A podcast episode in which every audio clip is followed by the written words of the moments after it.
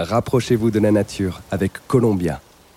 La marque conçoit des vêtements, des chaussures et des accessoires intégrant des technologies testées en conditions réelles depuis plus de 80 ans. Pour les passionnés d'aventure du monde entier. Columbia est fière d'accompagner à nouveau les baladeurs pour cette sixième saison.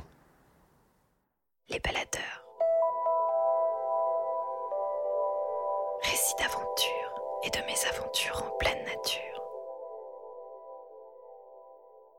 Un podcast du média Les Others. Rendez-vous sur notre site lesothers.com, l e s o t h e r s.com pour découvrir notre magazine papier, la carte méthode recto verso pour organiser vos aventures en France et tous nos autres formats. L'arrivée d'un enfant dans une famille signe-t-elle forcément la fin de l'aventure? Avant la naissance d'Ariane, Alizé Conro et Jérôme Audou ont des convictions fortes. Continuer les randonnées, les bivouacs et les périples à vélo avec leur progéniture pour éviter la routine du quotidien, transmettre leur passion du voyage et profiter d'une vie d'amour et d'eau fraîche, loin des tumultes de la ville.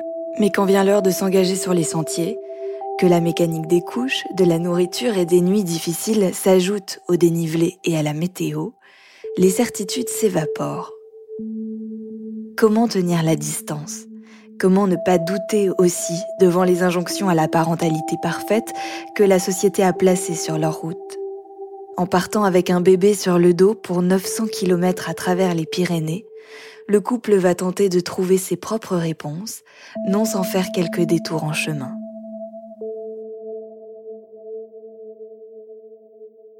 Si on veut pas partir à l'aventure, en fait, on trouve toujours un prétexte. On trouvera que nos enfants sont soit trop jeunes, soit trop âgés, soit que c'est l'âge de l'apprentissage de la lecture, ou bien euh, qu'ils sont ados. Finalement, ça c'est nos peurs, c'est ce qu'on projette sur euh, sur eux, sur nous. Et en réalité, il n'y a pas vraiment d'âge euh, d'âge idéal. Il y a y a que notre volonté propre qui qui est en en cause là-dedans, et que hum, si on sent que c'est la manière dont on va être épanoui. Les enfants sont aussi le miroir de ce qu'on est en tant qu'être humain et qu'en fait, ils vont nous le renvoyer et ça va être comme ça un cercle très vertueux. Il n'y a pas de, bon prétexte à ne pas partir à l'aventure.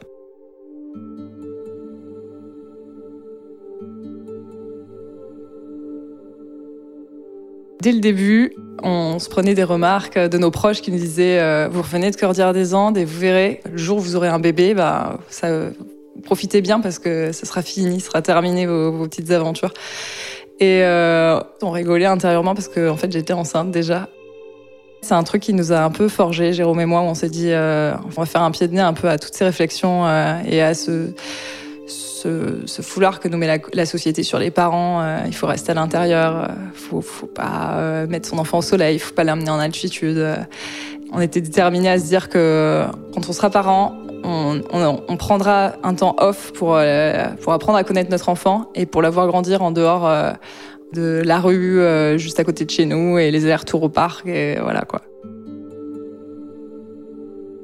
On a eu comme projet de partir à vélo vers l'Iran quand Ariane aurait six mois, en se disant comme ça elle aura tous ses vaccins de près, on part tranquille, c'est ok vers l'Iran parce que tous les cyclos nous ont dit ben en fait c'est le pays qu'il faut absolument visiter ça, revenait plusieurs fois euh, à chaque fois qu'on qu'on interrogeait des, cyclistes sur l'Est. quoi.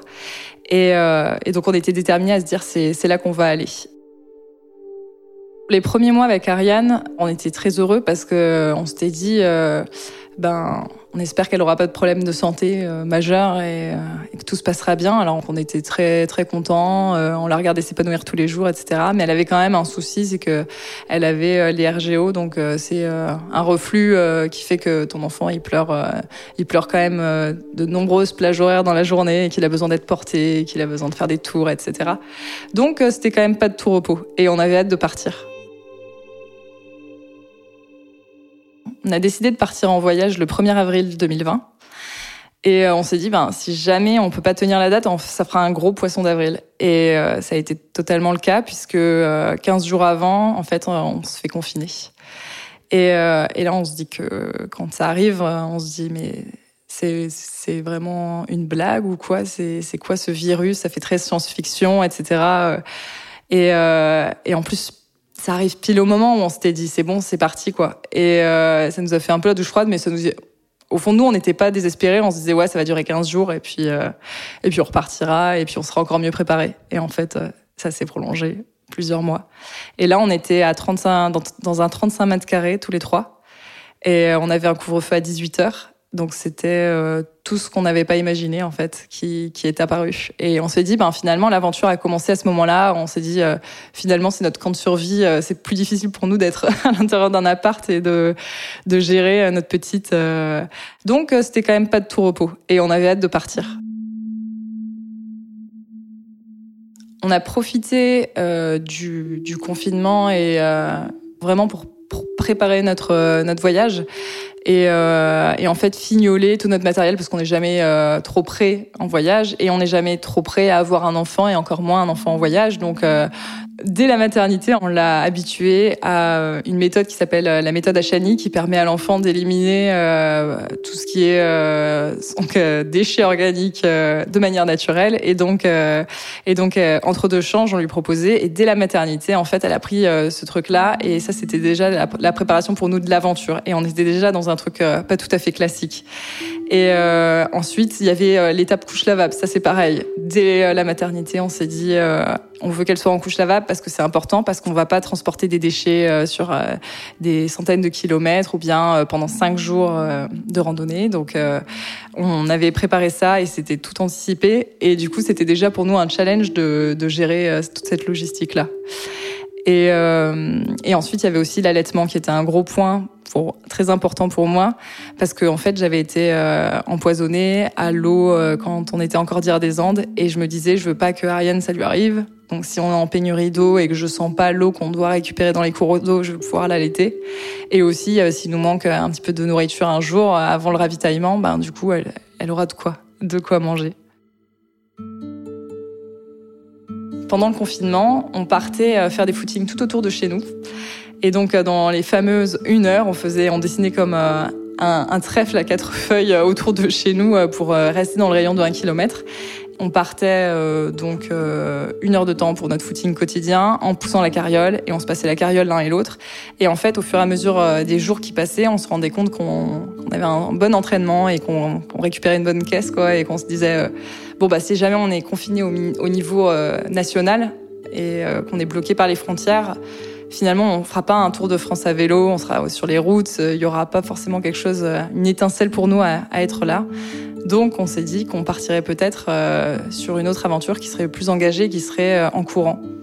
Et puis en continuant la conversation, on s'est dit mais non en fait ça va pas le faire en, courant, on va avoir trop de goudron. Donc c'est pareil, on risque d'avoir une blessure. Et si on n'allait pas marcher euh, et traverser les Pyrénées, parce que c'était la rando majeure qu'on s'était réservée en se disant bon bah maintenant qu'on a Ariane, ce sera pour la retraite quoi. Parce qu'on n'a jamais vu de gens partir euh, avec leur bébé sur le dos sur une itinérance aussi longue avec euh, bivouac et popote quoi. Parce qu'on nettoyait aussi, on rangeait un petit peu notre cave, etc. Et en fait, on était retombé trois jours auparavant sur des cartes topo, donc avec toutes les courbes de niveau de la traversée des Pyrénées. Et, euh, et, en fait, on les avait remontés dans l'appartement pour les regarder. Et c'est un peu à partir de là aussi qu'on s'est dit, mais pourquoi pas? Le fait que ce soit, que soit un peu de l'inédit, ça nous a, ça nous a encore plus motivé à se dire à ce moment-là où on était euh, vraiment euh, emprisonnés, on s'est dit, mais en fait, c'est, encore, ça fait encore plus sens de faire un truc proche de chez nous et euh, qui a pas vraiment été fait, quoi. Le fait de passer d'un projet, vélo à un projet rando, ça implique euh, un tri drastique dans le matériel euh, qu'on prend avec soi. Euh, à vélo, en fait, on peut se permettre tout ce qui n'est pas nécessaire, mais qui est confortable. on peut se permettre d'avoir, pourquoi pas une cafetière, pourquoi pas une petite, une petite chaise pliable, pourquoi pas un livre. Et en fait, en rando, c'est et surtout avec un bébé, il fallait faire rentrer tout notre matériel, donc nos huit sacoches, dans un seul sac de rando parce que l'un de nous portait Ariane avec les sacs de couchage sous son assise et l'autre portait euh, absolument tout le reste. Et, euh, et, donc tout le reste, ça comprenait euh, donc l'alimentation, tout ce qui est popote, bivouac et les vêtements pour trois. Ce qu'il y a de particulier, c'est que Jérôme et moi, on fait à peu près la même taille. Donc, on a la même corpulence. Donc, finalement, on s'était dit que c'était normal d'avoir à peu près le même chargement. On était à l'équité, l'égalité totale entre nous. Avant de partir, on n'a pas d'idée très précise de ce qu'on va faire. On sait qu'il existe trois itinéraires, donc le GR10 côté français, la HRP, la haute route pyrénéenne qui passe par les cimes, et euh, le GR11 côté espagnol qui est plus sauvage et euh, qui demande un peu plus d'autonomie. Et euh, on se dit qu'on va partir sur un itinéraire plutôt simple et on verra au fur et à mesure et on passera en H, enfin, sur la HRP si ça nous dit. Et donc pour nous, voilà, on part sur le GR10 et on va voir au fur et à mesure. Et on se dit que on verra bien au jour le jour. Et on a comme objectif et ligne de mire d'arriver de l'autre côté des des Pyrénées, d'atteindre l'océan. Mais en fait, euh, on se dit quand même que c'est un sacré challenge et qu'il y a beaucoup, beaucoup d'obstacles à passer et qu'il y a de grosses probabilités qu'on s'arrête en chemin. On cherche avant tout l'isolement. On cherche euh, le sauvage, un peu euh, tout ce qu'on trouve pas dans notre quotidien. Et, euh, et, on cherche surtout la liberté parce que ça allait à l'opposé complètement euh, des deux mois qui ont précédé où on était enfermés dans notre petit appart. On se sentait euh, tout sauf libre. Et du coup, euh, c'était exactement l'opposé qu'on allait chercher dans les montagnes. Le 9 juin 2020, on décide de partir à l'aventure. Toute la nuit, je me dis est-ce qu'on n'est pas en train de faire une bêtise? Est-ce que est-ce qu'on va être capable? Ça mouline dans ma tête toute la nuit et j'arrive pas vraiment à fermer l'œil. Et, euh, je regarde les feux de véhicules passer comme ça euh, au loin, à travers la fenêtre. J'ai peur que Ariane euh, froid. J'ai peur qu'elle tombe malade. Je m'inquiète pour elle en fait. Et je me dis, j'espère que qu'on ne va pas la mettre mal, qu'on est responsable et que ce qu'on fait, euh, c'est réfléchi. Et, euh, et je gamberge. Et je me dis, bon bah, de toute façon, maintenant, on va plus reculer. On en rêve depuis plusieurs mois, donc euh, c'est parti. Et c'est demain. Et, euh, puis de toute façon, euh, je me dis, t'inquiète pas, si ça le fait pas, on fera demi-tour. On n'est pas, c'est pas très grave. Et donc, le lendemain matin, je me lève, puis je regarde Jérôme avec un grand sourire aux lèvres et je lui dis, ça va, t'as bien dormi? Puis lui, il a fait super bien dormi. je suis hyper à fond, je regarde ma montre toutes les deux secondes. Je me dis, faut pas qu'on loupe le tram parce que derrière il y a le train. Et le train, il y en a pas tous les, toutes les heures et il va jusqu'à à Perpignan, Banyuls, là, là, le départ. Faut pas qu'on se loupe. Là, cette fois-ci, euh, on n'a pas pu partir le 1er avril. C'est déjà, c'était déjà un bel imprévu. Donc euh, cette fois-ci, il faut qu'on y soit. On pack notre, notre porte-bébé. En gros, euh, moi, c'est la première fois que je mettais sur les épaules et je me rends compte à quel point il est ultra lourd Jérôme prend euh, le sac de rando sur le dos et en fait on part euh, direction euh, le quai du tram pour pouvoir récupérer la gare. Et arrivé en gare, on était une heure en avance. Et pareil, on regardait l'horloge de manière ultra frénétique en se disant c'est bientôt, c'est maintenant. On entre dans ce train qui est en fait le train que je prenais tous les jours pour aller au boulot quand j'étais professeur des écoles. Et, et, ça me fait trop bizarre. Je me dis bon bah aujourd'hui en fait je vais pas au boulot, je vais je vais faire, euh, je vais peut-être partir sur l'aventure, euh, pas de ma vie, mais sur une belle grosse aventure. On est là avec les masques. Euh, c'est le, début du renouveau pour tout le monde. Tout le monde recommençait à sortir tranquillement. On se regarde un peu de, côté avec les différents passagers du train. Et à un moment, il y a un jeune homme qui vient s'installer pile en face de nous et qui nous demande ce qu'on va faire avec nos énormes sacs. Et du coup, on lui explique et euh, avant de partir, il nous dit ben, bonne balade. Euh, et, ça nous fait sourire. Et on se dit on va le prendre comme ça en fait. On va, on va faire comme si c'était une balade. et c'est. C'est parti quoi. On sort du train, on passe la porte euh, pour sortir. Et je vois mon chapeau qui s'envole. Et il y avait énormément de vent sur la côte. Et au loin, il y a les Pyrénées qui se découpent dans le ciel et le ciel au-dessus de nous, il était noir. Et on se fait waouh, ça commence maintenant. On est déjà dans l'ambiance quoi. Moi, j'avais une pointe de doute quand même à l'intérieur de moi. Je me disais waouh, ça va être quelque chose. Et euh, quand même, avant de partir, je me suis dit, je vais quitter ma, ma, mer, ma mer Méditerranée, l'endroit où j'ai l'habitude d'aller baigner, etc. Donc, je suis allée quand même plonger dans la mer en, de manière très symbolique pour me dire peut-être que dans quelques mois, je serai de l'autre côté et je pourrai me baigner dans l'océan. Et on verra bien. Après, après m'être baigné dans la, dans la mer, euh, on prend la direction des montagnes. Juste avant, on fait euh, la photo légendaire devant le panneau GR10, qui est en général le panneau euh, où les gens arrivent en fait, et nous on le fait au départ, donc on est, on pose devant le panneau. Et moi, je regarde tous les gens dans la rue, au café, etc. Et je me dis, ah, j'aimerais tellement les interroger, faire comme un micro-trottoir pour, pour me donner du courage et pour leur demander s'ils trouvent pas ça complètement déraisonné de partir avec un enfant sur cette traversée-là. Parce que eux, ils sont au pied des montagnes et les Pyrénées, ils connaissent, quoi. Et euh, je me dis, euh, non, mais euh, c'est maintenant, de toute façon, faut qu'on y aille, donc on va pas perdre de temps. Et let's go, c'est parti.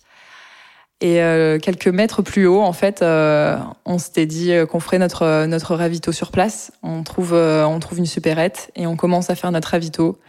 Et au sortir du du magasin, on commence à enlever tout, les suremballages, etc. Et à, à notre sac pour que tout rentre. et, euh, et, là, c'est vrai, là, on se dit, ça y est, bah, c'est parti, là, c'est déjà, déjà commencé. On est programmé là dans notre tête et on se dit, c'est bon. Et donc là, on part avec le vrai poids sur les épaules, les, les bouteilles d'eau remplies, et on est vraiment là, euh, pour le départ.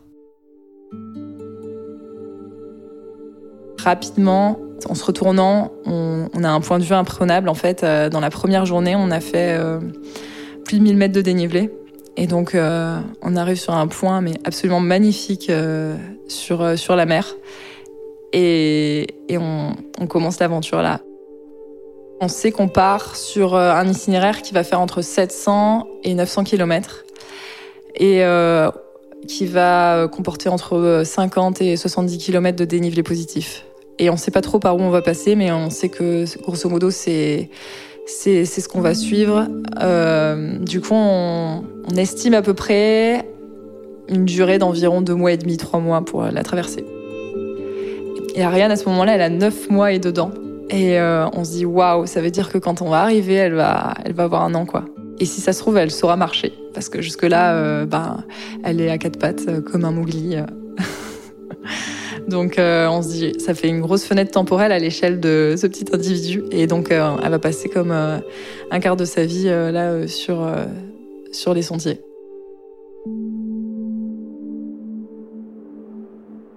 Arrivé au premier col ce jour-là, ça commence à souffler sérieux. Le vent, en sortant du train, était déjà important.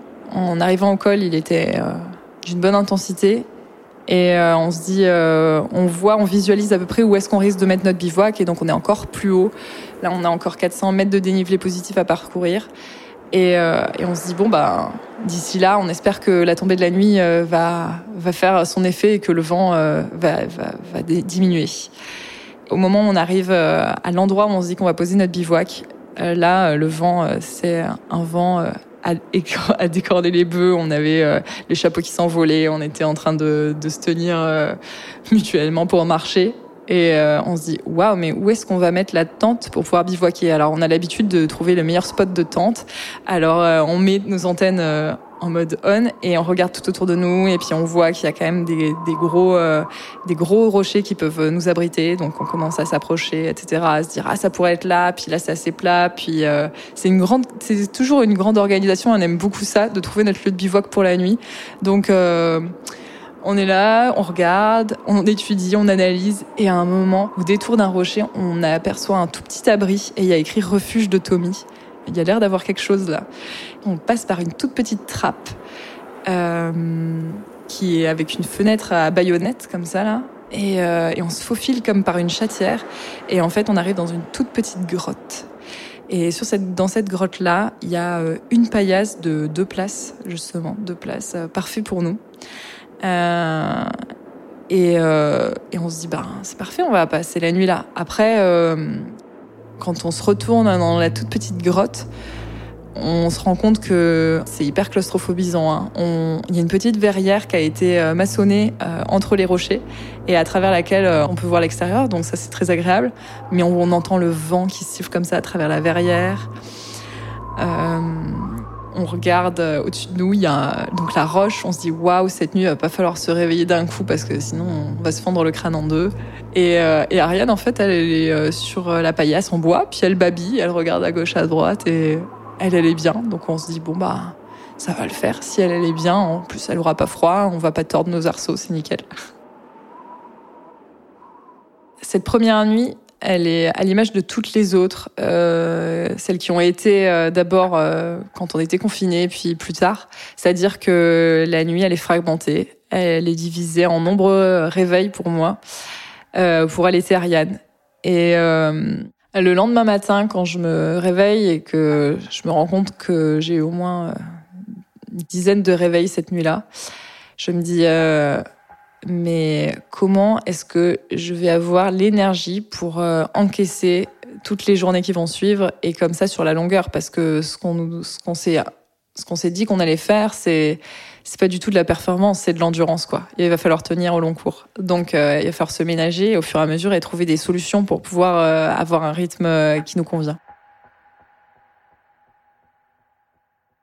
Le deuxième jour, en fait, on sait qu'on a déjà du travail dès le matin parce que on a des couches lavables à laver, on a les bouteilles à remplir et on a une bonne journée de rando qui nous attend. Donc on se dit euh, ok maintenant il va falloir euh, trouver une petite routine pour que pour que ça fonctionne. Ce qu'on faisait c'est que dès qu'on trouvait un point d'eau on lavait nos couches et euh, déjà on, les faisait sécher comme ça en flux tendu parce qu'on était parti avec comme six couches lavables et, euh, et, du coup, on n'avait pas plus, pas moins. On avait quand même euh, pris euh, huit couches jetables vraiment en cas de, de grosse urgence, si jamais il pleuvait ou si vraiment on n'arrivait pas à faire sécher nos couches. Donc on avait quand même des sacs de rando euh, en mode guirlande de Noël, les guirlandes de couches lavables sur tous les côtés, les bouteilles d'eau à gauche et à droite qui sortaient euh, tapandouiller un peu de partout. Le quatrième jour pour nous, c'est le jour de la confirmation. En randonnée, ça veut dire que c'est le jour où on se décide si on reste dans la montagne, si euh, on continue l'aventure ou bien euh, si on se ravise. Jusque-là, on se taisait, on, chacun on absorbait un peu nos sensations personnelles euh, et on, engrangeait à l'intérieur de notre cerveau.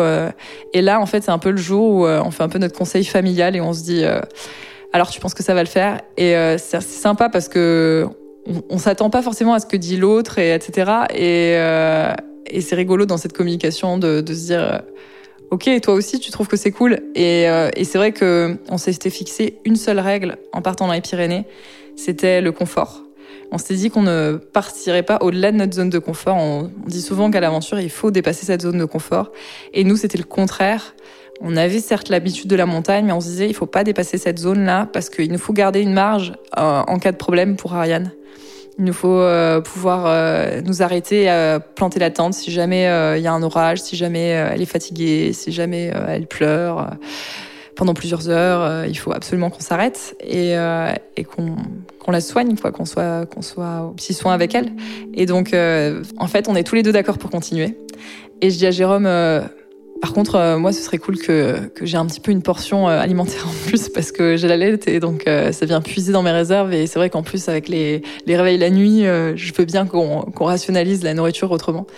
Et il rigole, puis il me dit oui, t'inquiète, bah oui, bien sûr, ouais, ça le fera, euh, t'inquiète, tu peux manger deux carreaux de chocolat en plus. Et en fait, euh, ça va jamais tenir ce truc-là. Tous les jours, on se rationne à chaque repas et on se dit, ok, tu vois, là, on a encore trois jours et sur le saucisson, il va falloir prendre un tiers, un tiers, un tiers et, euh, et ensuite ce tiers-là, on le recoupe en deux et on est toujours dans, dans l'égalité au niveau alimentaire. On avait mis en place un rythme dès les premiers jours de marche qui était de se faire une pause et cette pause, on l'a calée finalement tous les cinq jours. Donc tous les cinq jours, on avait un jour de repos. Donc ça impliquait que on démontait pas le, bivouac ce jour-là et euh, qu'en fait on trouvait euh, une source de ravitaillement pour pouvoir manger en continu toute la journée. Et là, on on se lâchait quoi quand on était dans la vallée. Ariane, euh, la journée, elle est, elle est au top. En fait, elle est tout le temps tout sourire. Elle, elle, est, elle a fait donc euh, de la nature son environnement. Euh, elle a eu aucun problème à s'adapter. Et en fait, à chaque fois que nous, on va avoir un petit coup de mou ou quoi, on va la regarder, on va se dire, ok, ça fait sens. On est là, on est, on est avec notre fille, et en plus, euh, elle nous le rend bien. Elle a l'air d'être au top dans les montagnes.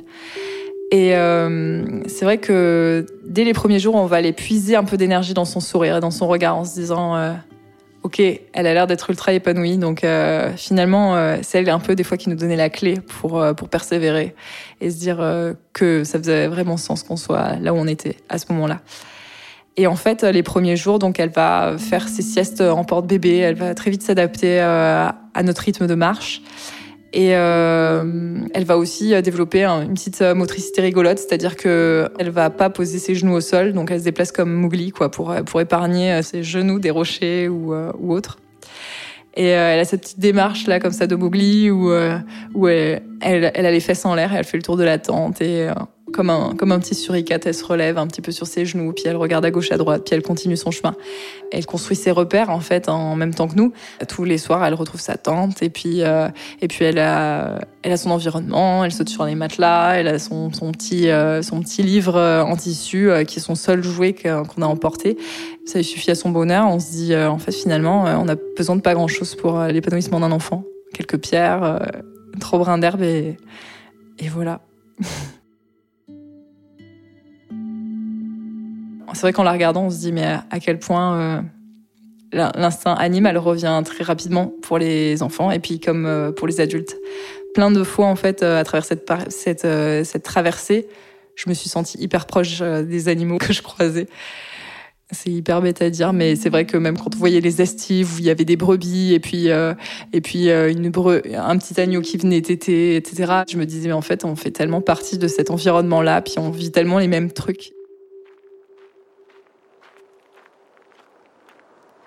Les jours suivants, ça déroule au niveau de la rando, on prend nos marques, on se rend compte qu'on arrive à, gérer le dénivelé euh, qui s'impose de jour en jour et qu'on a un bon rythme. Donc, on, niveau euh, physique, euh, on arrive à trouver notre, notre compte, à, être, à être bien rythmé. Donc, ça le fait. on se dit que ça, ça, ça, ça va fonctionner. Par contre, au niveau mental, en fait, ça, tous les soirs, euh, on n'arrête pas de, de, se disputer sous la tente. C'est euh, vas-y, euh, pousse-toi un petit peu, euh, attends. Euh, est-ce que tu peux me passer de l'eau? Moi, en fait, j'allais toute la nuit et donc ça a été systématiquement. Je disais à Jérôme, mais tu peux pas préparer l'eau là C'est le minimum que je te demande. Et lui derrière, il ronflait quand, quand il, juste après cette cette réveillé dans la nuit il se mettait à ronfler et moi j'allaitais là-dessus. Puis après, j'arrivais pas à me rendormir. Et puis du coup, euh, je lui donnais des coups de coude et je lui disais mais euh, tu veux pas, euh, tu veux pas quand même euh, m'aider ou en tout cas euh, pas pas enfoncer le truc en ronflant à côté de moi? Là, nos relations se tendent en fait la nuit. Et vraiment, on se dit, elles étaient déjà comment dire, la nuit c'était toujours un peu euh, du tac au tac euh, quand on était euh, en appartement, à se dire bon ben à chaque réveil en fait tu prends un petit peu une, une, un coup de barre sur le front quoi, à dire ok c'est reparti, encore un réveil, ok il va falloir gérer etc. Et avec la fatigue de la journée de rando, ben ça s'est intensifié quoi. Euh, je, je, prends un double coup de barre dans la tronche à chaque réveil. Et, euh, et c'est vrai que ça c'était pas évident à vivre. Et donc euh, régulièrement euh, comme ça euh, on, on, on se piquait en fait. On se lançait des pics sous la tente en mode ouais mais qu'est-ce que tu veux que je fasse? Jérôme me disait mais si tu veux arrête d'allaiter en fait si si euh, si t'arrives pas, euh, si c'est trop, etc. Et moi je lui disais mais non, ça fait partie, euh, ça fait partie de notre programme. Euh, faut qu'on puisse, faut qu'on puisse subvenir à ses besoins à n'importe quel moment. Donc non, je vais pas arrêter de l'allaiter. Puis il me met pas la pression en plus. Je lui dis de toute façon elle va se réveiller et ça va être pareil, on va être au biberon et voilà quoi. C'est vraiment ces moments de friction qui qui sont intensifiés les premiers jours.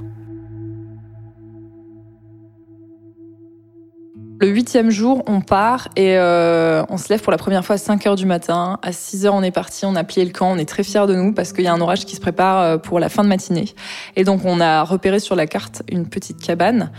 Et euh, on se dit, la cabane Épinatel, c'est là qu'il faut qu'on aille et qu'on la rejoigne le plus rapidement possible avant l'orage. Donc, on, on met le cap sur la cabane, on avance bien, on arrive à la cabane dans les temps et euh, en plus, sur la route, on a réussi à faire une cueillette de girolles. Donc, on se fait notre petite poêlée euh, comme ça, euh, trop, tranquille. Et arrive ce moment-là où Jérôme refait un point, comme le quatrième jour. Et, euh, et, là, Jérôme me dit, par contre, euh, faut qu'on reparle de hier soir là. C'est plus possible. Tu peux plus me, me parler comme ça euh, sous la tente. Tu peux pas me me, me faire culpabiliser et tout euh, dans la nuit si je ronfle ou quoi. C'est pas possible. Moi, je peux pas continuer comme ça. Là, il me dit, moi, je veux arrêter. On peut pas euh, tendre nos relations jusqu'à ce que jusqu'à ce qu'on arrive à une impasse et à se remettre en cause notre couple. Si on est parti faire cette aventure, c'est c'est pour euh, c'est pour profiter en fait. Et c'est vrai que sans m'en apercevoir, euh, c'est c'est exactement là où on allait quoi. On allait vers vers vraiment des, moments de friction. On s'éloignait de plus en plus. On faisait plus du tout couple. On faisait équipe la journée et la nuit et la nuit c'était un peu la guerre quoi. Je reproche à Jérôme de mieux dormir que moi, de récupérer euh, de l'énergie, alors que euh, Ariane me pompe euh, vraiment dans mes réserves énormément d'énergie. Lui, à ce moment-là, il va, il va me répondre, et c'est vrai, il est toujours au taquet au niveau de la préparation de la popote, au niveau du montage de la tente, parce que c'est vrai que quand on arrive le soir, moi je suis encore en train d'allaiter. Ariane, on la sort du porte-bébé, elle se réveille, elle prend un petit une petite tétée et après elle repart euh, gambader. Et donc en fait à ce moment-là, il me dit ben écoute, euh, tu vois, euh, je suis pas un tir au flanc. Regarde, ça c'est moi qui le fais aussi, ça je, l'assume aussi. J'anticipe les, les, repas. ensuite, s'il faut, je vais faire la petite vaisselle, etc. essaie de te reposer. Et le seul truc dont on se rend compte rapidement, c'est que on est toujours tous les deux dans l'action et qu'Ariane, en plus, il faut, il faut pouvoir avoir toujours un œil dessus et qu'on n'a pas vraiment l'opportunité de faire une sieste et euh, de se reposer. Puis euh, on avait parlé de notion de confort, mais euh, je lui dis, je lui dis, mais, mais Jérôme, tu te rends compte que moi j'allais être la nuit, c'est moi qui me réveille, qui reste 20 minutes à chaque fois éveillé. Donc si moi je sens que ça peut le faire et qu'on peut continuer, j'ai envie de te dire on y va quoi. Et il me dit mais non, mais on a dit que le confort devait être réciproque. Et donc ça monte un peu comme ça, on se dit, euh, on fait quoi quoi? Et euh, on verra bien demain. Demain, il y a le Canigou euh, sur, notre, sur notre route. Si on arrive au sommet du Canigou, on n'a qu'à se dire que on peut continuer quelques jours de plus. On se pose ça un peu comme un ultimatum en se disant soit on fait c'est qui tout double, soit on continue à partir de, de ce point-là, soit, soit on fait demi-tour.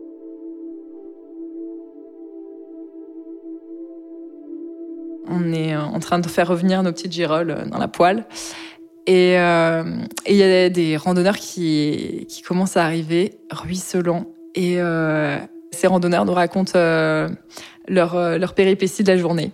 Ils nous disent ah on s'est pris l'orage, on est arrivé par euh, ce coin-là et euh, il y avait des vaches sur le chemin. Puis moi ça me fait ultra peur les cornes de vaches, donc du coup j'ai dû faire un, on a fait un détour, mais en fait en fait en faisant le détour on s'est perdu, donc on a rajouté une heure à notre itinéraire. Puis on n'est pas du tout expérimenté. Enfin franchement je sais pas ce qu'on fout là, mais vous avez une idée d'où est-ce qu'on pourrait aller après, etc.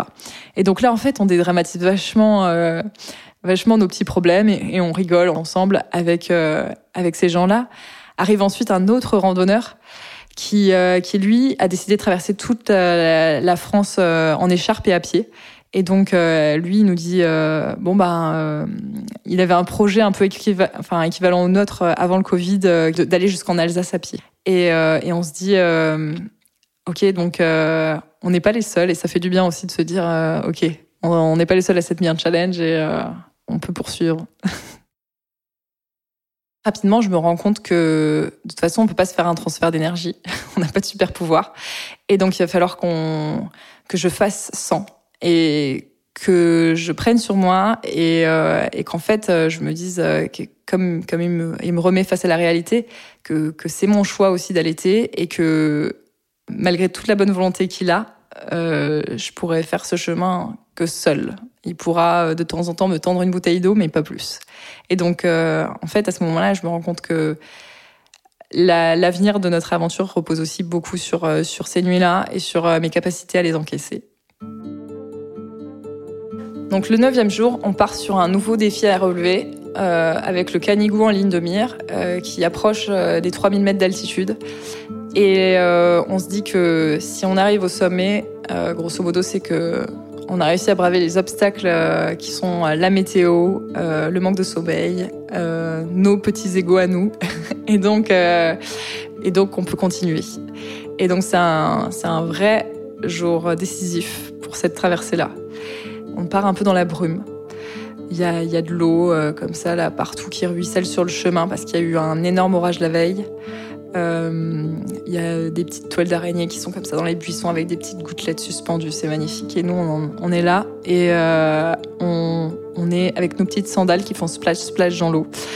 On va partir euh, donc direction le refuge des Cortalettes qui est au tout début de l'ascension. Et arrivé aux abords du refuge, en fait, le refuge est noyé dans le brouillard et c'est assez mystique. Et quand on va pousser la porte euh, du refuge pour euh, trouver euh, quelqu'un qui peut nous en dire un peu plus sur la météo de l'après-midi, parce qu'on n'a plus de réseau, et nous indiquer un petit peu où est-ce qu'on pourrait passer, le meilleur itinéraire, et si on, décide finalement de continuer l'ascension, quelles sont les, meilleures astuces à, connaître, quoi. Et, en fait, là, on tombe sur un guide de haute montagne dont c'est le terrain de, jeu et qui euh, déjà est très surpris de nous voir avec notre petite fille parce que lui-même a une petite fille et euh, du coup qui nous dit euh, mais vous allez vraiment traverser jusque de l'autre côté des Pyrénées? Et, et, on lui dit bah écoute là on est un peu en train de se poser des questions mais a priori ouais c'est le plan. Et, et là en fait il trouve ça tellement euh, merveilleux qui nous dit euh, bah écoutez alors euh, genre de ce que vous me dites que vous connaissez de la montagne bah alors tout vous pouvez totalement tenter le sommet.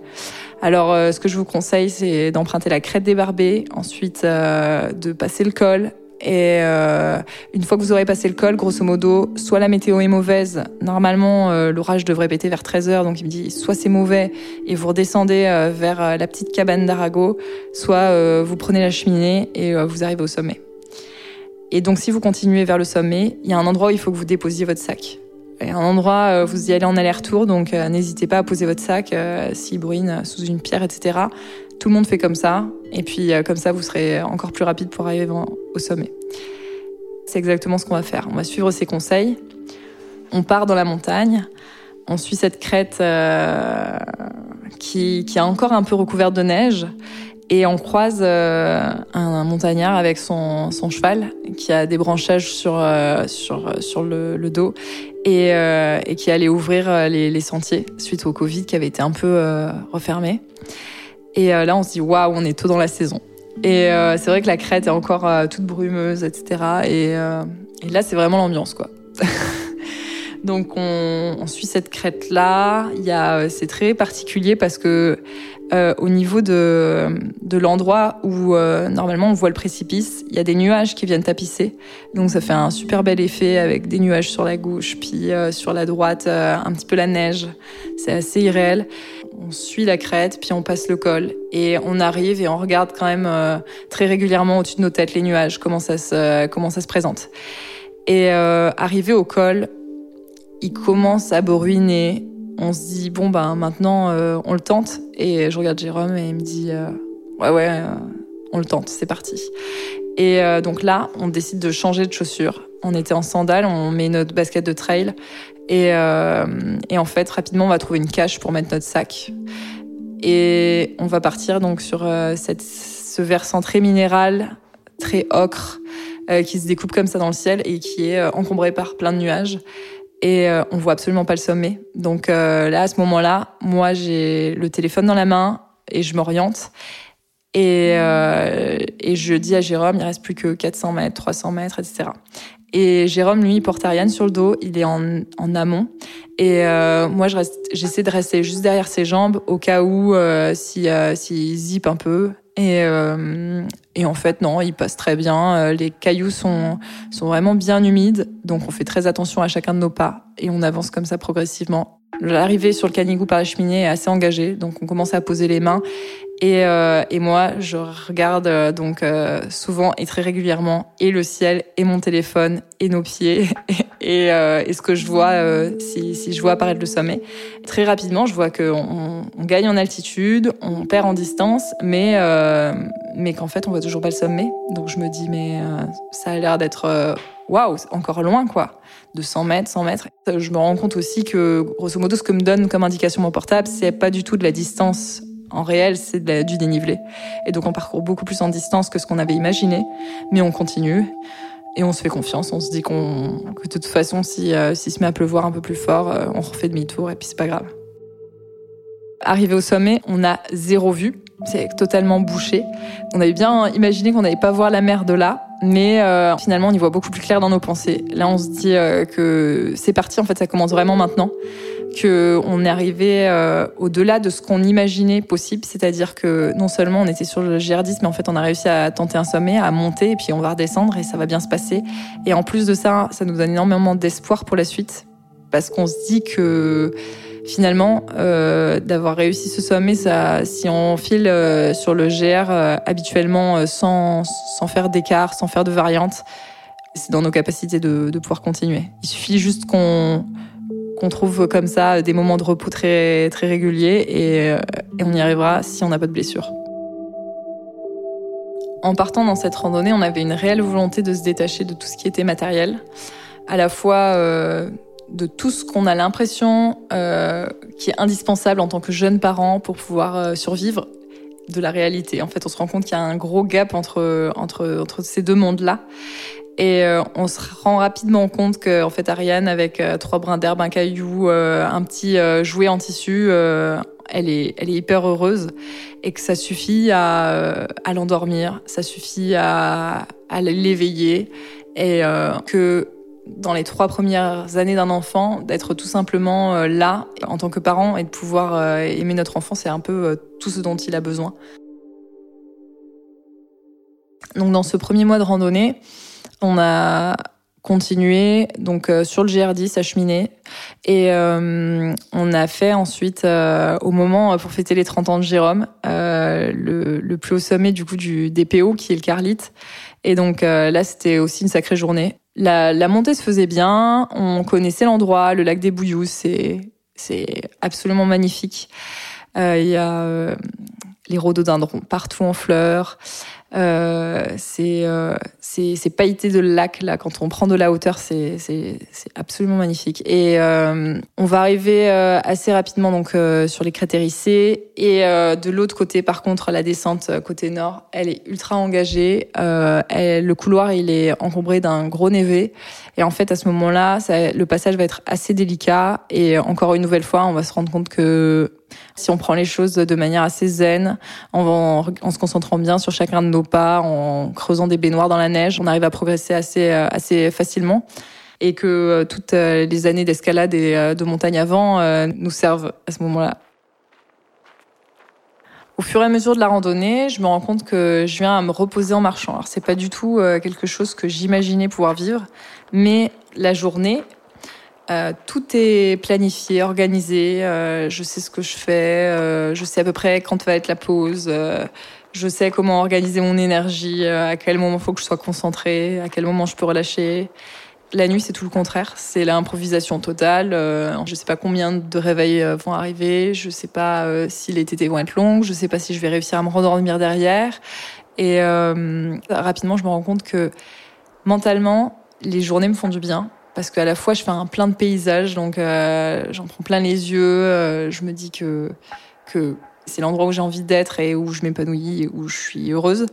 Et la nuit, c'est pas que je sois malheureuse sous la tente, mais c'est que ces nombreux réveils font que je suis toujours dans l'expectative et euh, dans la douleur dès qu'il y a un nouveau réveil. Et donc, on s'habitue jamais à la fatigue. Et rapidement, je me dis euh, finalement, ouais, je me repose, euh, je me repose la journée, je me repose en marchant, alors que bah, de manière très euh, antinomique, on pourrait dire que bah, c'est la journée où on fournit l'effort, et en fait non, c'est la nuit où j'ai vraiment senti que j'étais hors de ma zone de confort. Et donc à la suite du Carlite, ensuite on va bifurquer, enfin on va passer en Ariège, et donc là, les dénivelés vont être euh, de plus en plus euh, importants. Et euh, l'autonomie va être encore plus engagée en fait. Et entre deux ravitaillements, on a eu parfois cinq jours d'autonomie. Et on avait calculé à un moment qu'il nous fallait grosso modo un kilo par jour et par personne de nourriture très calorique. Ce qui impliquait que pour cinq jours d'autonomie, il nous fallait plus 10 kilos, de, rien que de nourriture. Et on va clairement alourdir notre sac de manière très conséquente mais euh, on va jamais pouvoir atteindre ce côté-là de nourriture et donc euh, vraiment on perdait du poids. Donc euh, vraiment ce, premier mois ça nous a mis, euh, ça nous a, ça nous a, ça a forgé nos corps à ce qui, vont être ensuite euh, pour la, suite de la traversée. Et sinon, on commence à prendre notre rythme. en fait, c'est très routinier. On pense quitter une routine en se disant, euh, je veux pas faire des, des, des trucs sortir la poussette, aller au parc, etc. Et on se retrouve en montagne. On a notre routine quand même. Hein. On a euh, nos, moments où on fait, on fait nos pauses, où Ariane fait sa sieste, où euh, on va aller euh, faire euh, des petits ravitaillements euh, tous les cinq jours. Et en fait, on prend notre rythme comme ça. Et le premier mois passe assez rapidement. De voir Ariane euh, s'épanouir dans la montagne, je me dis que c'est exactement ce qu'on est venu chercher tous les deux. On est venu chercher à de la sérénité. Euh, on est venu chercher aussi euh, à se trouver en tant que parents, à rencontrer notre fille. On la rencontre sous son meilleur jour et euh, on est tout content d'être là. On est heureux de se dire qu'on est au bon endroit. Au fur et à mesure de la randonnée, on, on trouve entre nous un équilibre qui est parfois en déséquilibre, qui est toujours remis en question, mais euh, sans trop parler, euh, on arrive à rapidement euh, trouver notre, notre confort en fait. Et quasiment à aucun moment on se rend compte qu'on a besoin de reparler de cette notion-là qui était très précieuse, à savoir est-ce que chacun d'entre nous se trouve assez confortable pour pouvoir continuer. Et ça coule un peu de source. les jours suivants, ils sont assez faciles. Euh, on va entreprendre un sommet, par contre, euh, qui va nous apprendre à renoncer aussi. Euh, donc, euh, on pense partir sur le Néouviel euh, sur un 3000. Et dans la journée, on, on, prend un peu notre temps. Et on va prendre trop de temps. Quand on arrive donc à l'endroit où on a décidé de déposer notre sac pour aller, comme la fois précédente, en aller-retour au sommet, on dépose effectivement nos sacs. On voit qu'il y a encore beaucoup de neige qui occupe euh, tout, toute la partie sommitale et euh, qu'il faut faire des pas très lents et qu'à la descente, il va falloir être très vigilant et que si on veut redescendre euh, avant que la nuit tombe et euh, à un endroit où on peut planter notre tente, donc un endroit où c'est pas encombré de cailloux, il va falloir encore marcher 2-3 heures. Et, ça, on le prend vraiment conscience en, après avoir déposé notre sac et après avoir fait les premiers pas sur la neige. Et en fait, à ce moment-là, euh, on va pour la première fois se dire ok, c'est pas prudent, on renonce. Là, c'est c'est pas ok de faire ça parce que à la fois euh, nous, euh, on va être trop fatigués. On a déjà, on avait déjà fait peut-être 15 km avant. Faut pas qu'on se mette dans le rouge parce que la blessure, elle est possible. Et puis, c'est pas envisageable de se blesser ici, quoi. Donc c'est vrai que ça nous a appris aussi à jauger, à ajuster un petit peu nos plans et notre itinéraire au fur et à mesure de la route.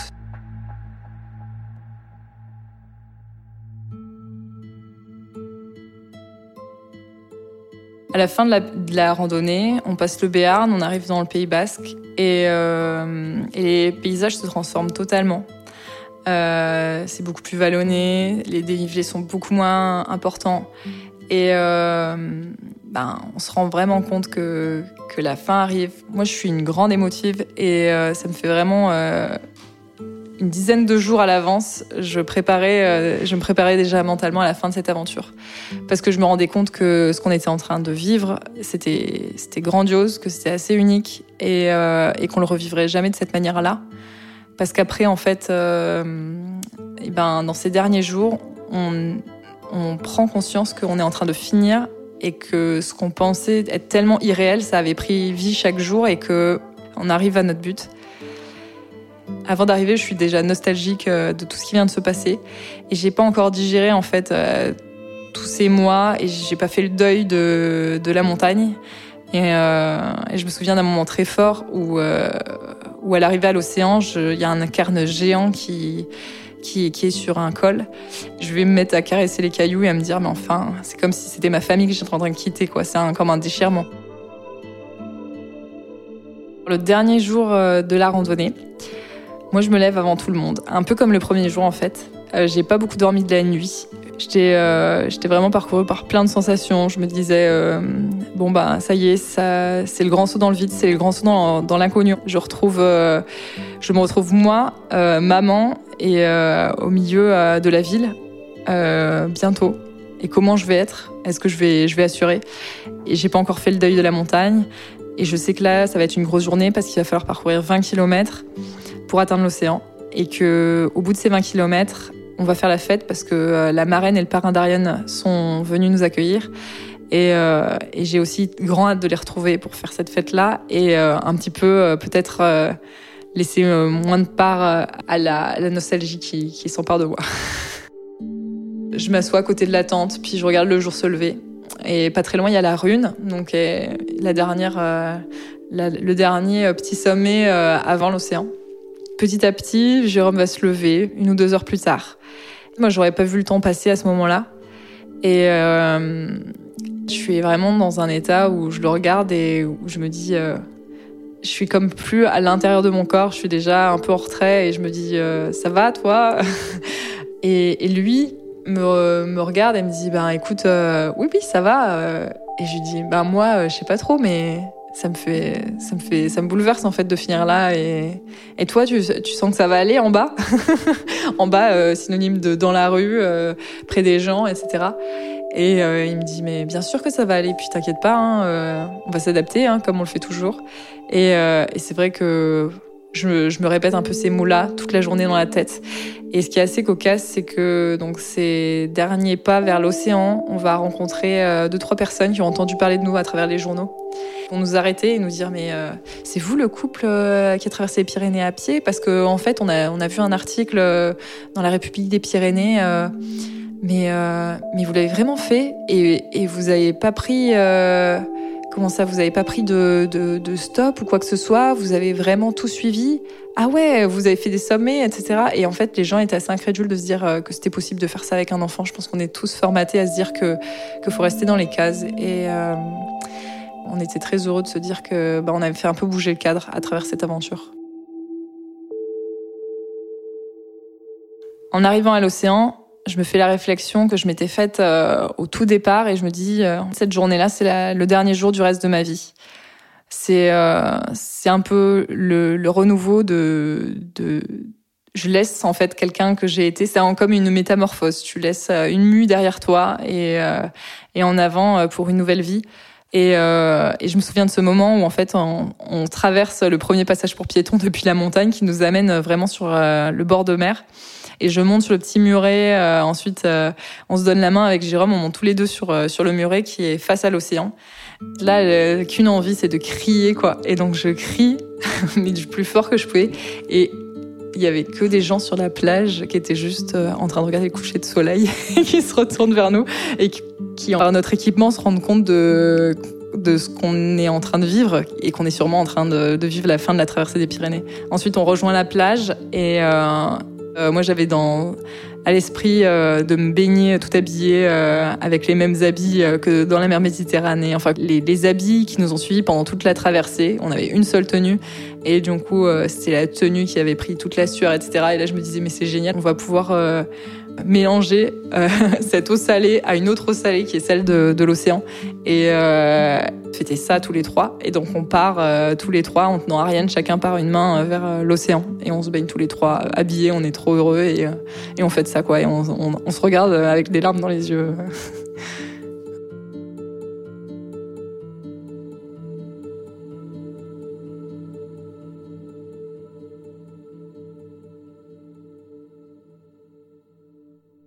Entre le moment où on est parti de la Méditerranée euh, et le moment où on est arrivé à l'océan, ce qui a vraiment changé en moi, c'est que je me suis dit que, mes, doutes, les doutes que j'avais sur, euh, sur ce que la société projette sur les parents étaient confirmés.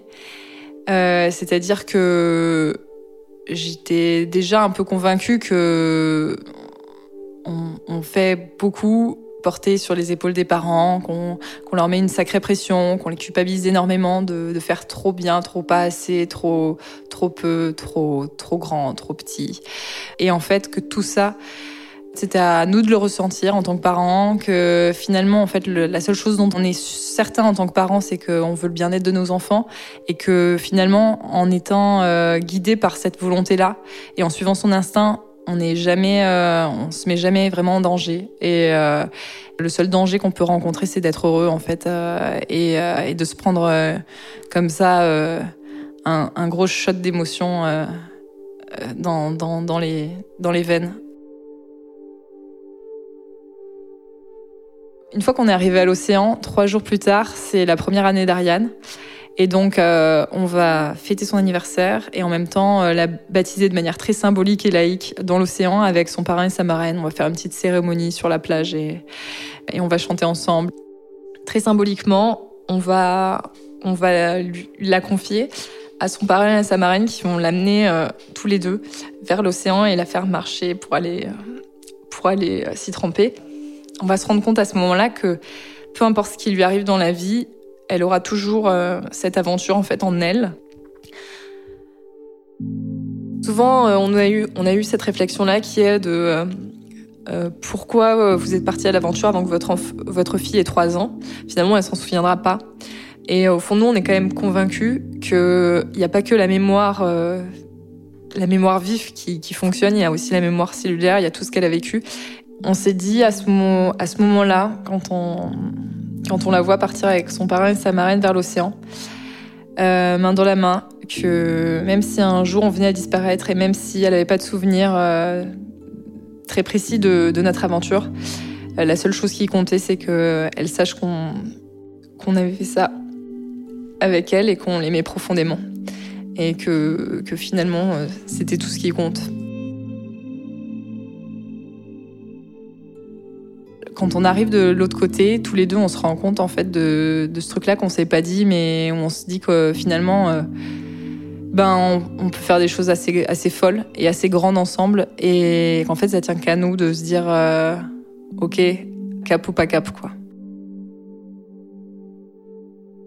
Partis dans la foulée à vélo en direction de l'Iran, Alizé Conro et Jérôme Audou n'ont pas cessé leur vie de voyage.